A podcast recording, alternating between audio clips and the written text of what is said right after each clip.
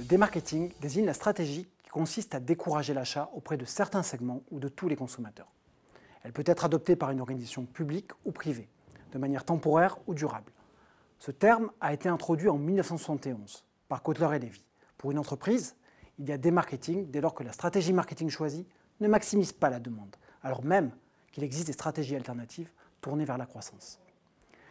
La forme la plus extrême de démarketing consiste à dissuader explicitement le consommateur d'acheter un produit. L'exemple le plus célèbre est celui de la marque Patagonia, qui, à travers sa campagne Don't Buy This Jacket, incitait les consommateurs à réduire leurs achats, à réparer, à réutiliser, au lieu d'acquérir des produits neufs. Mais le démarketing ne se limite pas à encourager la déconsommation ou la sobriété. Il peut prendre diverses formes, par exemple omettre volontairement certaines fonctionnalités du produit, offrir un service limité, prévoir des stocks insuffisants, réduire l'intensité publicitaire ou encore lancer un produit hors saison. Les raisons qui peuvent pousser une entreprise à adopter une telle posture sont multiples.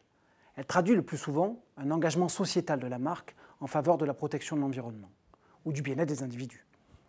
Le démarketing peut surprendre le consommateur, notamment lorsque c'est l'entreprise elle-même qui est à l'origine du discours pouvant conduire à une baisse de ses propres ventes.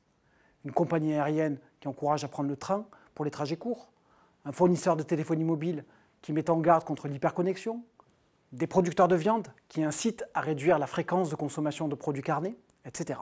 Des recherches mettent en évidence les avantages d'une telle stratégie pour l'entreprise. Le démarketing réduit les ventes attendues à court terme, mais il est susceptible d'améliorer la qualité perçue du produit à plus long terme.